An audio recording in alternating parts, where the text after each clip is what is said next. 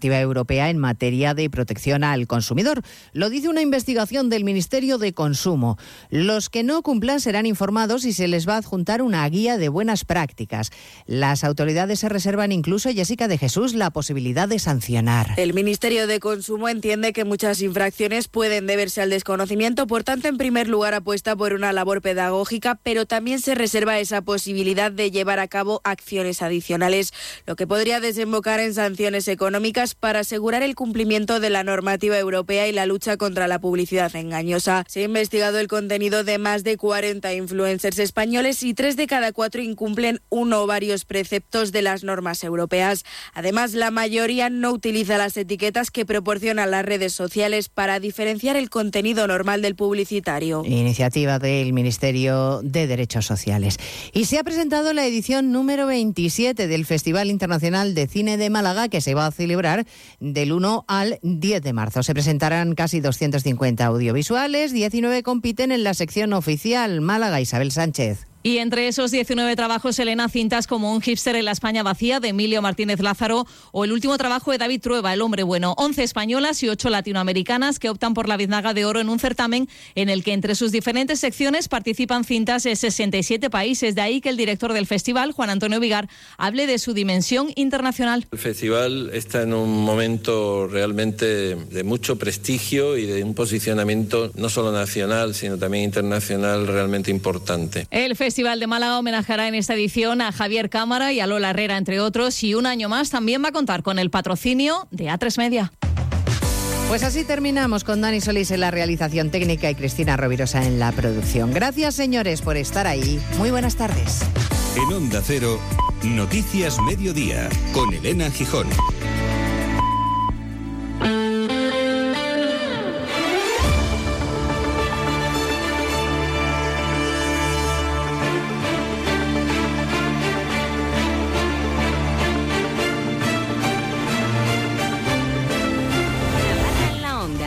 Noticias Mediodía. Jorge Tirapu.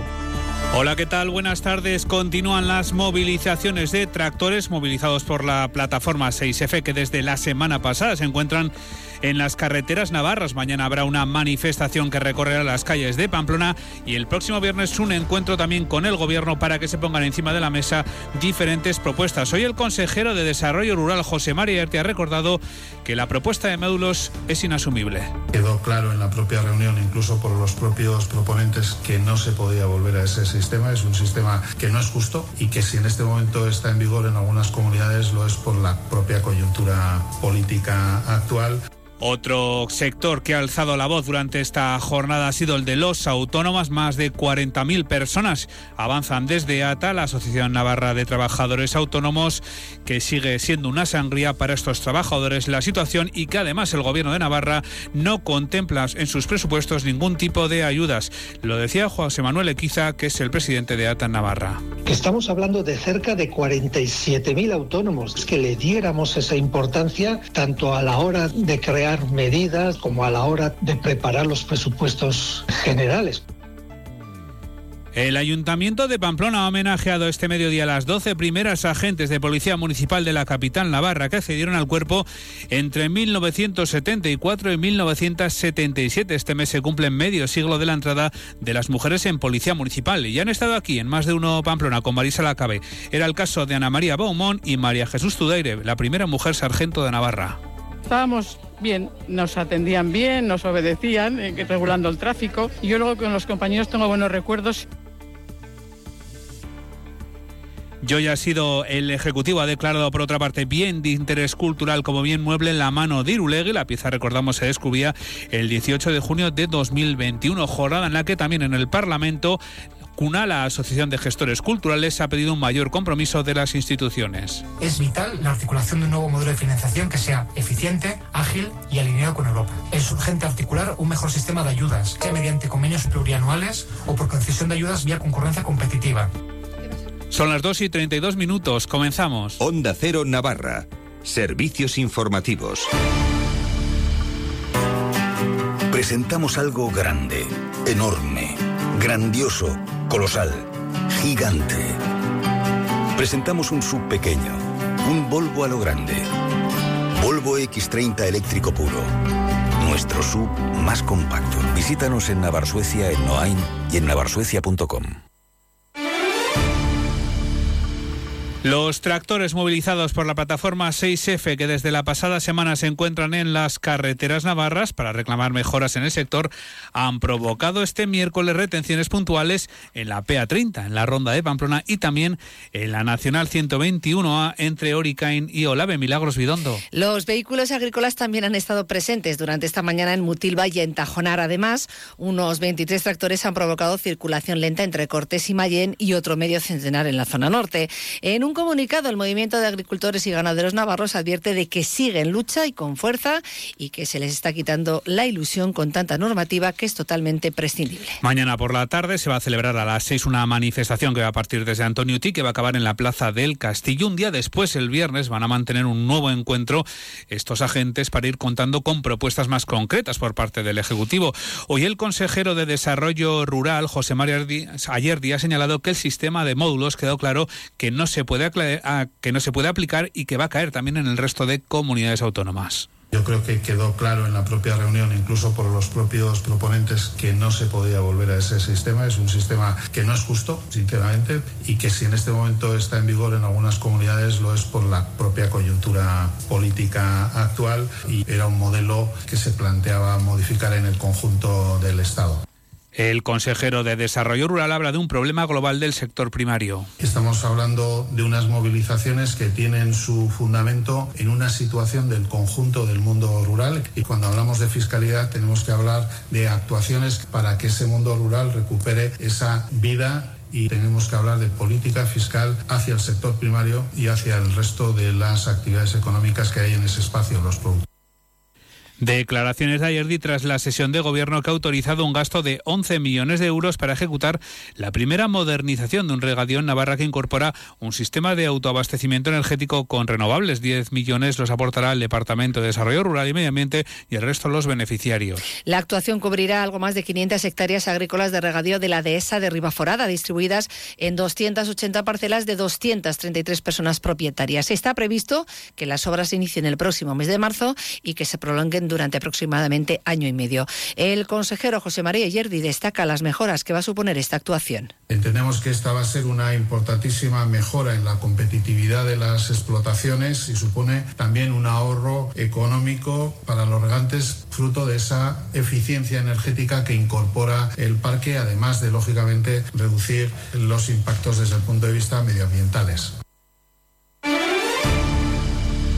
Navarra registró en el año pasado más de 26.000 accidentes laborales y se sitúa también entre la cabeza del Estado en mortalidad, con 12 personas, según el informe de siniestralidad laboral presentado por los sindicatos LAB, CGT, SCAT, Steilas, N y también IRU. Natalia Alonso. Se produce una discrepancia en los casos de mortalidad entre lo registrado por los sindicatos y los datos oficiales, que según lamenta el secretario de Salud Laboral de LAB, Inco Iriarte, dan por válidos los datos ofrecidos por empresas y mutuas. Según el informe sobre siniestralidad laboral presentado, Navarra superó el año pasado los 26.000 accidentes laborales y registró 150 muertes en el trabajo en la última década. Además, según explica Iriarte, la tendencia no mejora. Es una barbaridad y la tendencia, desde luego, no es a la baja. Tenemos que tener en cuenta, además, que cada vez más personas se dedican al sector de los servicios donde potencialmente hay menos probabilidad de tener un accidente traumático. Hay otro tipo de problemas eh, ocasionados por el trabajo, problemas de salud, pero debería haber menos accidentes. Pues la tendencia, desde luego, no es esa lamenta que muchos de estos accidentes y muertes los conocen a través de su red de afiliados y afiliadas. Asimismo, el secretario de Salud Laboral de LAB incide en que hay trabajos que matan y otros que no dejan vivir, ya que el incremento de accidentes no traumáticos por cardiopatías tiene una de sus fuertes en el factor psicosocial. Además, Iriarte critica que los planes de salud no tienen reflejo alguno y lanza dos peticiones al Ejecutivo. Llevamos décadas con planes brillantes de salud laboral, pero el problema es que el Instituto de Salud de Navarra es una entidad asesora. No puede obligar a la empresaria a que cumpla, únicamente le puede recomendar. Y que de, una vez por todas el gobierno de María Chivite asuma la cartera de inspección de trabajo y la utilice para hacer cumplir a los empresarios la normativa.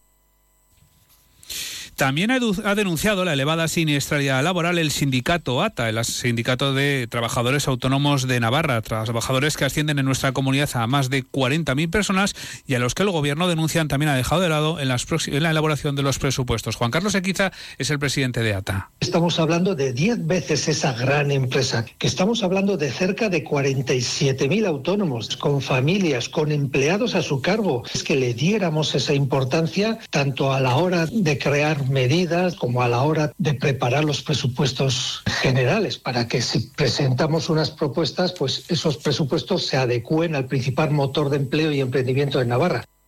El Parlamento de Navarra tramitó la décima legislatura casi 9.300 iniciativas, son mil más que la anterior y 3.000 más que en la octava legislatura.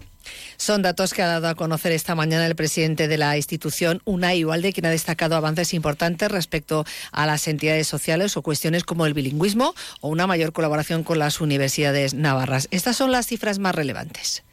En estos cuatro años se tramitaron 9.286 iniciativas, mil más que en la anterior legislatura y 3.000 más que en la octava legislatura. Se aprobaron 107 leyes forales, una más que en la legislatura anterior, que han aportado estabilidad a la comunidad foral. Walde también ponía el foco en algunos de los avances vividos en la Cámara en cuanto al bilingüismo, pero también en accesibilidad, con mejoras en todo el edificio, con cambios también en el salón de plenos. Se ha mejorado en la modernización de la estructura y de la misma manera se puso en marcha el procedimiento para adoptar la administración electrónica en nuestra institución y que entrará en funcionamiento a todos los efectos el próximo 19 de febrero. En clave laboral, el sindicato CESIP ha criticado la falta de medios que sufre Policía Foral en cuanto a protección y a defensa. Asegura que el gobierno no ha hecho nada de nada y se pregunta si hace falta que ocurra una desgracia como la vivida en Barbate o que alguna gente pierda la vida para que la Administración sea consciente de la realidad. Un suceso que dice se podría haber evitado si los agentes hubiesen contado con los medios adecuados. CESIF resalta que desde 2020 llevan solicitando en múltiples escritos, tanto a la anterior jefatura como al equipo de gobierno anterior, la dotación de cascos individuales para los miembros de seguridad ciudadana, la dotación de dispositivos eléctricos de control TASER, entre otras reivindicaciones. El Ayuntamiento de Pamplona ha homenajeado este mediodía a las 12 primeras agentes de Policía Municipal de la capital navarra que cedieron al cuerpo entre 1974 y 1977. Este mes de febrero se cumple medio siglo de la entrada de mujeres en Policía Municipal. Pamplona fue en 1974, tras Córdoba y Madrid, la tercera ciudad del país en concebir que la mujer podía desempeñar funciones dentro de Policía Local. Su incorporación al cuerpo marcó un antes y un después en la Policía Local, que en la actualidad cuenta con 73 féminas, apenas un 17,5% del total de las 417 personas que lo integran. En más de uno Pamplona hemos charlado hoy con dos de las mujeres que ejercieron 40 como agentes del cuerpo. Es el caso de Ana María Beaumont y María Jesús Tuzaire, que fue la primera mujer sargento de Navarra pues fueron duros, por, sobre todo por el clima, el calor, el, frío, el, llegar a un mundo que solamente era de hombres, eh, que la gente, claro, no estaba acostumbrada a vernos pero bueno, poquito a poco se fueron, subimos peldaños, como quien dice, y, luego estuvimos maravillosamente. Bueno, a mi casa, a mi madre le sentó fatal porque yo estaba trabajando en una oficina en Tafalla y de repente se me ocurrió presentarme a la policía municipal y no, pues no, no lo aceptó. Le sentó bastante mal y además mi argumento fue muy raro, porque se presentaba una amiga y le dije, pues si tú te presentas yo también, qué bien nos lo podemos pasar a la academia. O sea, no era una cosa que yo tenía prevista ni que lo había pensado nunca. Y este mediodía se ha presentado en Cívica, en la Cátedra de Inteligencia Emocional, un proyecto de colaboración entre la UNED de Pamplona y Fundación Caja Navarra. El interés por la creación de esta cátedra parte de las necesidades sociales detectadas y del impacto que en muchas áreas de la población puede tener la formación, la investigación y la transferencia del conocimiento. Se ha observado como en los sistemas educativos actuales se viene formando en el ámbito de la inteligencia cognitiva, pero no en inteligencia emocional. Lo mismo ocurre en el ámbito público, donde se percibe cómo cuesta defender las ideas con argumentos sin recurrir a la violencia verbal. José Ángel Andrés, presidente de Fundación Caja Navarra. La inteligencia emocional creo que supone un elemento de gran importancia. Importancia, hasta ahora las emociones han sido el patito feo de la vida psíquica. De que no, pero hasta hace poco pues, el sistema educativo hipertrofiaba lo cognitivo en detrimento de lo afectivo. Y esto hay que combatirlo de alguna manera. Y el Ejecutivo ha declarado bien de interés cultural como bien mueble la mano de Irulegui. La pieza se descubría el 18 de junio de 2021. Rebeca Snaola es la consejera de Cultura. Conlleva el establecimiento de medidas que regulen su uso, promoción y conservación. En este caso, la declaración se fundamenta en que hemos detectado riesgos derivados de la delicadeza del material. Además, esta pieza requiere unas condiciones de conservación específicas y constantes, así como un continuo mantenimiento que garanticen su adecuada conservación. La previsión del tiempo que nos llega un día más de la mano de la Agencia Estatal de Meteorología, hoy con Javier Andrés. Javier, buenas tardes. Buenas tardes. Hoy en Navarra las temperaturas se mantienen con ligeros cambios. Espera hoy una máxima de 20 grados en Baztán, 18 en Pamplona y Tudela, 17 en Estella, Tafalla y Roncal. Durante esta tarde tendremos intervalos de nubes medias y altas con viento del sur y sureste, aumentando a moderado en la vertiente cantábrica y en el Pirineo al final del día, cuando no se descartan rachas muy fuertes. Mañana tendremos lluvias y chubascos débiles o localmente moderados menos probables al principio del día, más intensos en el tercio occidental. Las temperaturas suben ligeramente de forma más acusada en las mínimas. Se esperan máximas de 20 en Baztán, 19 en Tudela y Roncal, 18 en Estella. Las mínimas de 9 en Tudela, 8 en Estella y Roncal, 7 en Pamplona. El viento será flojo del sur y sureste con intervalos de mayor intensidad, sin descartar rachas muy fuertes en el tercio norte. Es una información de la Agencia Estatal de Meteorología. Gracias, Javier Andrés. Hola, Javier Saralegui. Buenas, Buenas tardes. Jorge. Hoy protagonista especial en Onda Histórico, Deportiva. Histórico del balonmano en Navarra y del balonmano español y del balonmano internacional. Ahora enseguida hablamos con él y nos ocuparemos del Gran Premio Miguel Indurain y de los partidos de la Liga Nacional de Fútbol Sala, que regresa otra vez. Todo esto en un gran día para donar sangre. Cualquier día es un buen día para llevar a cabo esta acción solidaria. El teléfono para tener más información en Pamplona es el 848-422-570 y también está la web adona.es. Hasta las 3 de la tarde les acompaña Javier Saralegui en Onda Deportiva. Hasta aquí llega la información de Navarra. Buenas tardes. Navarra en la Onda. Javier Saralegui, Onda Deportiva. Pues casi sin quererlo, nos ha coincidido unas semanas en las que estamos reviviendo pues la época gloriosa de aquel Portland San Antonio, porque teníamos muchas ganas de hablar con Zupo Equisuen y lo hicimos hace un par de semanas y hoy tenemos el enorme gusto también de saludar a, otro de aquellos, de los que estaba en la plantilla de, de aquel Portland San Antonio, Ambros Martín, que es el actual seleccionador nacional femenino, el, el seleccionador de las guerreras. Hola Ambros, ¿qué tal? Buenas tardes. Hola, muy buenas tardes. Buenas tardes. Y bueno, un Ambros Martín al que evidentemente se le recuerda en Navarra por su etapa en Portland San Antonio y después por su otra y larga etapa como entrenador de, de Ichaco. Has vuelto estos días a Pamplona y creo que estás teniendo un montón de, de recuerdos, ¿no, Ambros? Pues sí, sí, afortunadamente sí. Lleva bastante tiempo sin poder pasear por la parte vieja y, y bueno, fue un placer el, el hecho de, de verla y además se ve con otros ojos porque cuando estás allí, cuando vives allí, pues no prestas atención a un montón de detalles y, y, bueno, esta vez eh, sí, eh, la verdad es que he disfrutado muchísimo y, y, y nada, un placer de, de haber vuelto a, a Pamplona. Estos días. ¿A quién has visto de aquellos antiguos compañeros? Bueno, pues a muchos, porque además me tenían una de mi sorpresa preparada después de, del entrenamiento con, con la tecnificación que estamos haciendo en, en, la Federación Navarra, pues, eh, pues bueno, eh, bueno, al margen, eh, también allí dentro de lo que es los entrenadores eh, que asistieron a, a, dicha tecnificación, pues, pues estaba Raúl Bartolomé, estaba David Carvajal, estaba Iñaki Elizondo y posteriormente eh, en, la cena, pues bueno, estaba pues mi Alberto Martín, eh, Oleg Kisilev, Cacho Cariñena, Pachi Lesaun, el lechero, uh, Dani Capitán, pues, pues bueno, y luego también algunos entrenadores jóvenes que, estaban también en, la cena y, también en, dicha actividad, con lo cual, nada, muy a gusto. Qué alegría, claro que sí. Justo hoy, Ambros, hace 25 años de aquella primera Copa del Rey que la ganasteis en Valladolid, que si no recuerdo yo mal, era la que Bully había tenido un accidente grave de tráfico unos días antes y, y, y no la pudo disputar, ¿no? Y estuvo Peter Norclit allá en, en la portería, fue esa, ¿no? Sí, sí, esa, sí, la verdad es que, bueno, unos recuerdos increíbles porque ahí empezó todo, es ahí decir, esa, esa copa esa Copa del Rey, además contra el, contra el Barcelona eh, poderoso de aquella época, pues eh, nos, nos ayudó mucho para que posteriormente tuviéramos y vinieran bastantes más, más éxitos. Esa fue la primera y también es cierto que, que, que además simbólica, que era todo un referente, y Peter recuerdo que hizo un, una grandísima Copa de, del Rey y nos dio, nos posibilitó y nos ayudó muchísimo para, ganar. Además tengo recuerdo de Álvaro levantando, Álvaro Jauregui levantando dicha, dicho trofeo, sí. Sí, ahí empezó todo, luego vinieron un montón de títulos, pero sobre todo, Ambros, que todavía hoy lo recordamos, el balonmano que nos ofrecisteis entre todos. Aquella plantilla fue, fue algo increíble. Yo se os veía disfrutar a vosotros también sobre la pista, ¿no?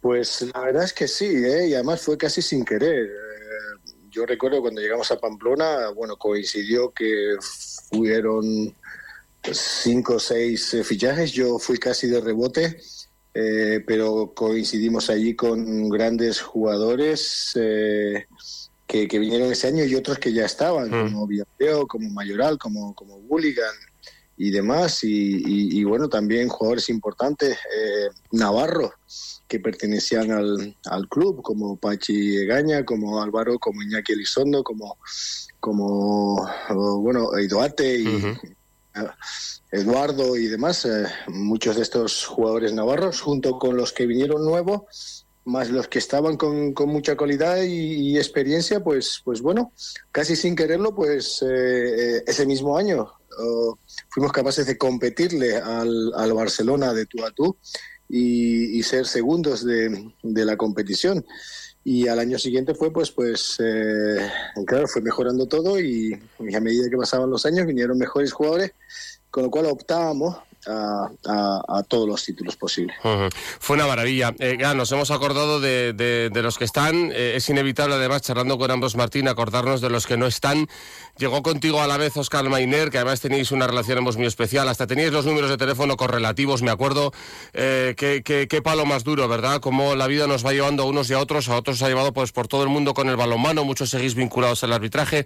Y otros como Oscar Mainer o como Vladimir Rivero o como, o como Fermín Tajadura ya no están. Qué, qué difícil, qué, qué duro, ¿verdad, Ambros?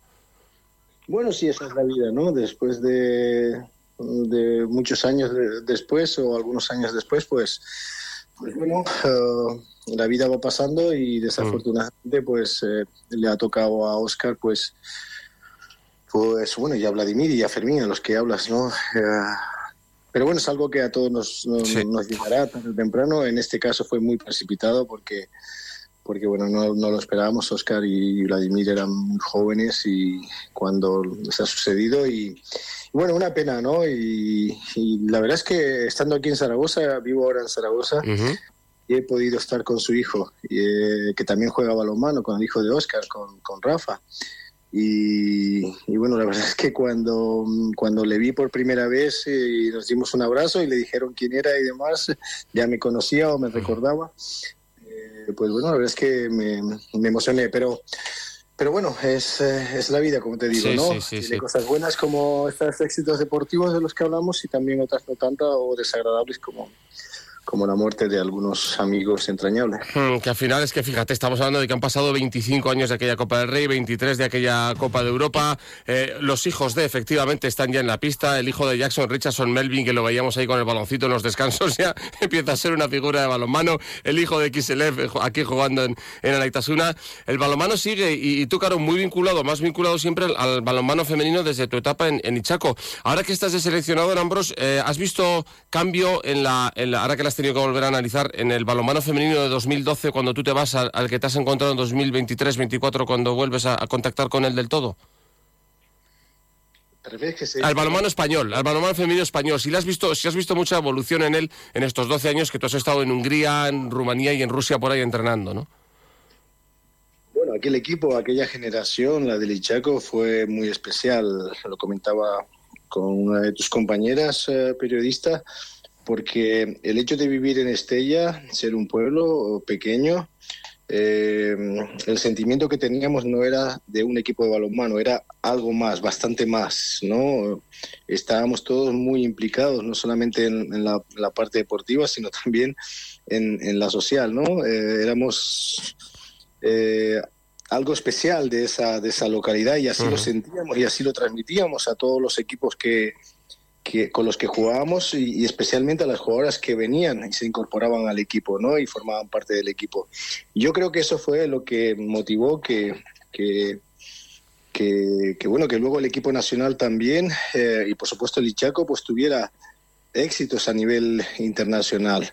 Eh, eh, y, y- y- y también eh, provocó pues pues que muchas otras jugadoras pues eh, quisieran seguir el, el camino pues de alguna manera iniciado por estas jugadoras que como digo todavía hay algunas en activas como Silvia Navarro como Sandy Barbosa como Carmen Martín eh, eh, pero que, que de alguna manera fueron las que provocaron pues eh, o catapultaron eh, el mano femenino español a nivel internacional tanto en club como en selección a lo, a lo más alto no y, y bueno ahora es una etapa diferente porque ya no tenemos ese equipo referente por decirlo de alguna manera que era el Ichaco donde estaban siete ocho jugadoras del equipo nacional y eso pues de alguna manera ayudaba a, a los éxitos del, del equipo nacional. Ahora muchas de las jugadoras están fuera eh, y otras eh, están aquí en, en España jugando en una liga que no es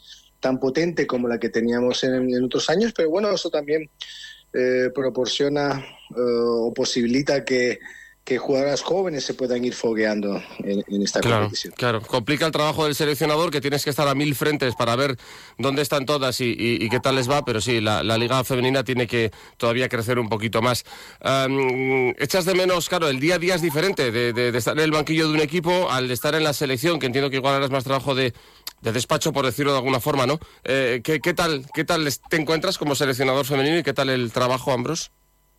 Pues lo que dice, está dando adaptarme a esta nueva situación que, que bueno, que aunque ya sabía, pues, pues bueno, es extraña, es extraña porque, porque llevo toda mi vida pues en el día a día, entrenamientos de día a día, ¿no? Y partidos cada semana o incluso entre semana. Y, y bueno, eh, tratando de hacer el, el trabajo pues a distancia, eh, que es, eh, es diferente y no es tan agradable. Es decir, sinceramente, pues, pues eh, yo prefiero el, el- el entrenamiento. Soy siempre he sido un, un jugador o un entrenador de, de pista que le encanta entrenar. Y bueno, cuando tengo la oportunidad como las que tuve ayer, pues eh, la verdad es que la aprovecho al máximo y, y bueno, me encontré muy a gusto en estos días en la, de- en la tecnificación, tanto con los entrenadores eh, navarros como con las jugadoras promesa eh, o juveniles navarra. Y, y bueno, sí que es verdad que es diferente, pero es lo que hay. Y, y de algún modo tendré que adaptarme definitivamente a esta circunstancia. Claro. Con un ojo puesto o los dos en el preolímpico de abril, ¿eh? Bueno, sí, con un ojo puesto en que eh, las jugadoras que componen o que están en la órbita del equipo nacional estén bien, eh, en condiciones. Ha sido un mes de enero bastante duro, sobre todo por las jugadoras que juegan competición europea. Y, y bueno, vamos a ver este mes de febrero, que también sigue siendo duro, puesto que combinan ambas competiciones. Y esperemos que lleguen todas eh, bien. Le hemos marcado en algunos casos determinados objetivos para que puedan realizar en sus clubes y eh, que nos faltó de algún modo en, en este campeonato del mundo. Y, y bueno, de alguna manera también conociendo, conociendo al equipo, no solamente en, el, en sus clubes, el trabajo en su club, sino también a la hora de competir una gran competición como fue el Campeonato del Mundo. Oye, para terminar, Ambros, hoy hay un duelo en Italia entre el Sassari que entrena a Zupo Kiswain y el Siracusa que entrena a Mateo Garralda. Creo que pagaríamos por ver desde el palco a los dos viejos zorros en el banquillo ahí, a ver, a ver cómo se anulan el uno al otro, ¿eh? Maestro y alumno. estaré, sí, ya me comentaron ayer, me dijeron, y bueno, estaré, estaré al tanto de- del resultado. Y, y bueno, con Supo, con Mateo no he coincidido eh, en estos años, pero con Supo sí que he coincidido en, eh, en varias ocasiones. Y, y, bueno, alegra saber que todavía sigue en, en- en los banquillos y optando a ganar. Sé que ha ganado un título, la Copa de Italia y demás. Y bueno, su currículum sí que es bastante más amplio que el que el que podamos tener nosotros y bueno, vamos a ver si somos capaces de, de imitarle. Sí, sí, sí, solo porque lleva más años, ¿eh? que tú también llevas un, un buen palmarés como entrenador, más el que tenías como jugador que hemos comentado de aquella etapa preciosa 97-2003 de, de Porra en San Antonio. Pues ambos, Martín, muchas gracias por charlar con nosotros, así hemos recordado contigo también aquellos años tan bonitos y que le vaya muy bien a, a la selección nacional femenina y al balonmano femenino en general. Muy bien, muchísimas gracias, un abrazo fuerte.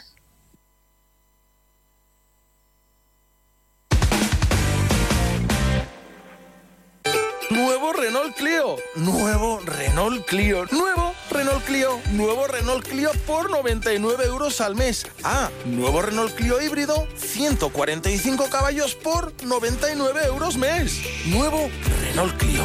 Ven a vernos a Unsign, la movilidad que te escucha. Descubre el plan Disfruta Seguro de Caja Rural de Navarra. Tendrás mayor protección al agrupar tus seguros pagando mes a mes. Dispondrás de ventajas exclusivas, gestor personal, orientación médica y asesoramiento jurídico telefónicos, experiencias de ocio. Disfruta de la vida y confía el resto a Caja Rural de Navarra. Consulta condiciones en cajaruraldenavarra.com.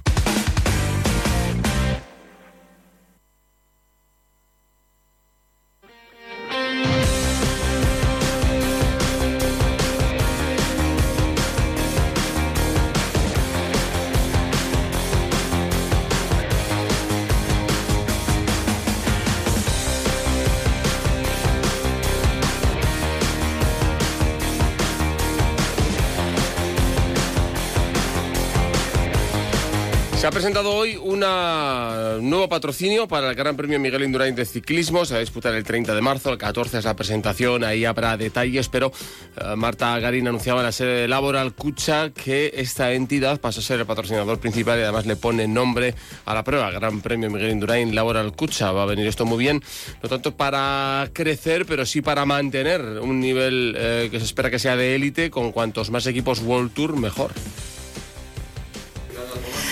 A ver, lo de aspirar algo más, vamos a dejarlo ahí un poco en mantenerla, sí, mantenerla y seguir unos, o sea, si, si esto va para largo, seguir ahí una temporada más tal y como estamos. Y sobre todo cuando me refiero a espaldarazos, porque, bueno, pues eh, de hecho el año pasado se nos quedó algún equipo World Tour sin poder venir por falta de presupuesto.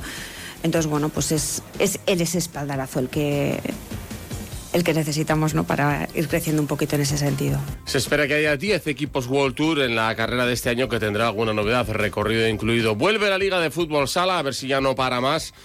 Se enfrenta el Sota al Noya fuera de casa, se enfrenta Rivera Navarra a Manzanares, eh, ambos equipos navarros con muchas ganas de retomar la competición y no dejarla ya.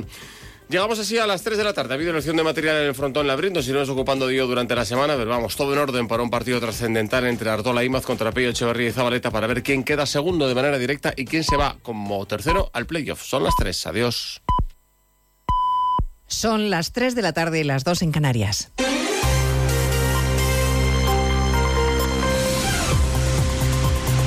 Noticias en Onda Cero.